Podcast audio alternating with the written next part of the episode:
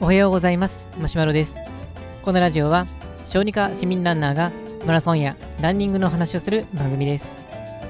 今日のテーマは受動的な楽しみよりも自分で生産する楽しみをということでお話をしていきたいと思います。えーと、今回の話の元ネタも、まあ、前回と同じで、まあ、ある、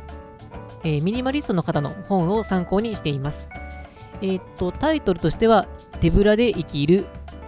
見栄と財布を捨てて自由になる50の方法。この中から一つまたピックアップしたいと思っています。まあ、結論化すると、まあ、結局、ランニングをしましょう、楽しみましょうっていう話なんですけれども、じゃあそれはどういうところから来てるのかっていうところのお話です。えっ、ー、と、今回でいうとこのこの受動的な楽しみと、あと、まあ、自分で生産する楽しみっていうのは、まあ、能動的な楽しみと言い換えることができますけれども、まあ、これは、まどういうあの話の流れで出てきたかと言いますと、えー、心理学者のチクセント・ミハイという人がいて、まいろんな研究結果があるので、まもしかすると、まあの心理学とかじゃなかったとしても、ビジネス書とかで、まちらっとこう名前聞いたことある人が、ま多いかもしれません。で、そのチクセント・ミハイの人の研究結果の一つに、あのー、まあ、テレビですね。テレビを見ている時間のうちで、まあ、本当に楽しいと感じているのは、全体の時間の何パーセントか、まあ、そういう研究結果があります。はっと、ちなみに何パーセントぐらい楽しんで見ていると思いますでしょうか。まあ、例えばこの1時間、テレビ番組はま30分と1時間とかありますけれども、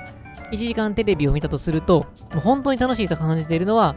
何分でしょうかっていう、まあ、そういう話です。まあ、ちなみにこの答えというのは、見た時間の13%しか楽しんでないらしいんです。つまり残りの87%は楽しんでないってことなんですね。なので、この先の1時間見たらどれだけ幸せを感じてるかっていうと、実際楽しいのはたった8分だけらしいんですね。ま、これ正直どうやってその8分、まあ、13%っていうのを導き出したかっていうのは全然わからないんですけれども、まあ、なんとなくこう感覚的にはわかるのかなと思いまして、まあ、テレビって、まあ、つけると、なんとなく見てしまいませんか？まあ、CM とかでも、やっぱりこの CM とかって、まあ、人に物を買ってほしいために作っているので、結構人をこう巻き込むというか、引き込むというか、あの思わず見てしまうような、まあ、そんな構成になっているのかなと思います。まあ、やっぱりそういうプロの方が使作ってるので、まあ、そう引き込まれるような感じに、まあ、なっていくのは、あ確かにこう CM らしいというところかなとは思うんですが、まあ、テレビを、まあ、だらだら見てしまったりすると、まあ、確かに面白かったとしても、まあ、1時間、2時間と見た後に、あ、見て楽しかったなーっていう大きな満足で終わることっていうのは、まあ、そんなにないのかなとは思います。で、そうすると確かに、まあ、13%で数字がそうかなっていうところはちょっと疑問点はあるものの、まあ、あの100%満足して見終わったっていう感じはなかなかないのかなとは思います。まあ、ただこれも、まあ、ちょっと発線を変えて、あの、完全にさっきのは受動的なテレビの見方ですけれども、まあ、能動的な見方。あの、例えば映画があって、どうしてもこの映画が見たいんだと思って、その映画をこう、あの、例えば録画しっかりしたりとか、まあ、そういう風にして、まあ、その時間にこう見に行ったりとかして、それで見てる分には、あ、結構見てよかったな、楽しかったなっていう風になると思います。なのでテレビをまあ、いわゆるダラダラ見てしまう受動的な感じだと、まあ、たった、まあ、1割ぐらいしか満足できなくて、結果的には、あのあまり十分楽しめたっていう感じもなく、かけた時間の割には、まあ、もったいないことしてしまったっていうことで、なんとなくスッキリしない形で終わってしまうのかなっていうふうに感じます。で一方で、えー、趣味に没頭している時っていうのは、じゃあ、かけた時間のどれぐらいこう楽しんでるか、満足してるかっていうと、かけた時間の34%幸せを感じているようです。で、えー、ともう一つ例と出されているのがスポーツ。でスポーツの方はかけた時間の44%が幸せに感じているそうです。まあ、というところで、なんとなくこう、流れが分かってきた方が多いかもしれませんけれども、あのー、ランニング推奨派、マラソン大好きな僕としては、もうこういう風にこう、どんどんどんどんこう、くっつけたがる性格をしているので、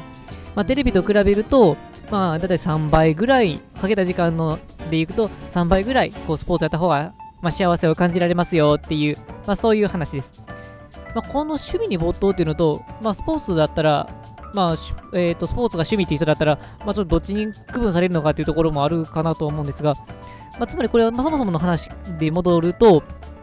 受動的な楽しみ、つまりこの、まあ、テレビでダラダラ見てしまうような、あのなんとなくの流されてその時間を使っている、まあ、こういう方だとなかなか、えー、幸せを感じられないということなんですが、まあ趣味にしても、スポーツにしても、何かしらこう自分で準備をしないといけなくなります。まあ、趣味もいろいろあるかと思うんですが、もし楽器が好きな人であれば、楽器を準備するっていうこともありますし、まあ、手芸とかであれば、その手芸の材料を準備するっていうのもあります。まあ、スポーツであれば、そのスポーツをするところに行くっていうこともそうですし、えっ、ー、と、まあ、野球とかであったら、まあ、バットを準備する。マラソンであれば、ランニングシューズを準備するっていうふうに、自分で何か準備をしないと、そのスポーツをすることもできませんので、いわゆるこの能動的、自分からやっていくという形になってきます。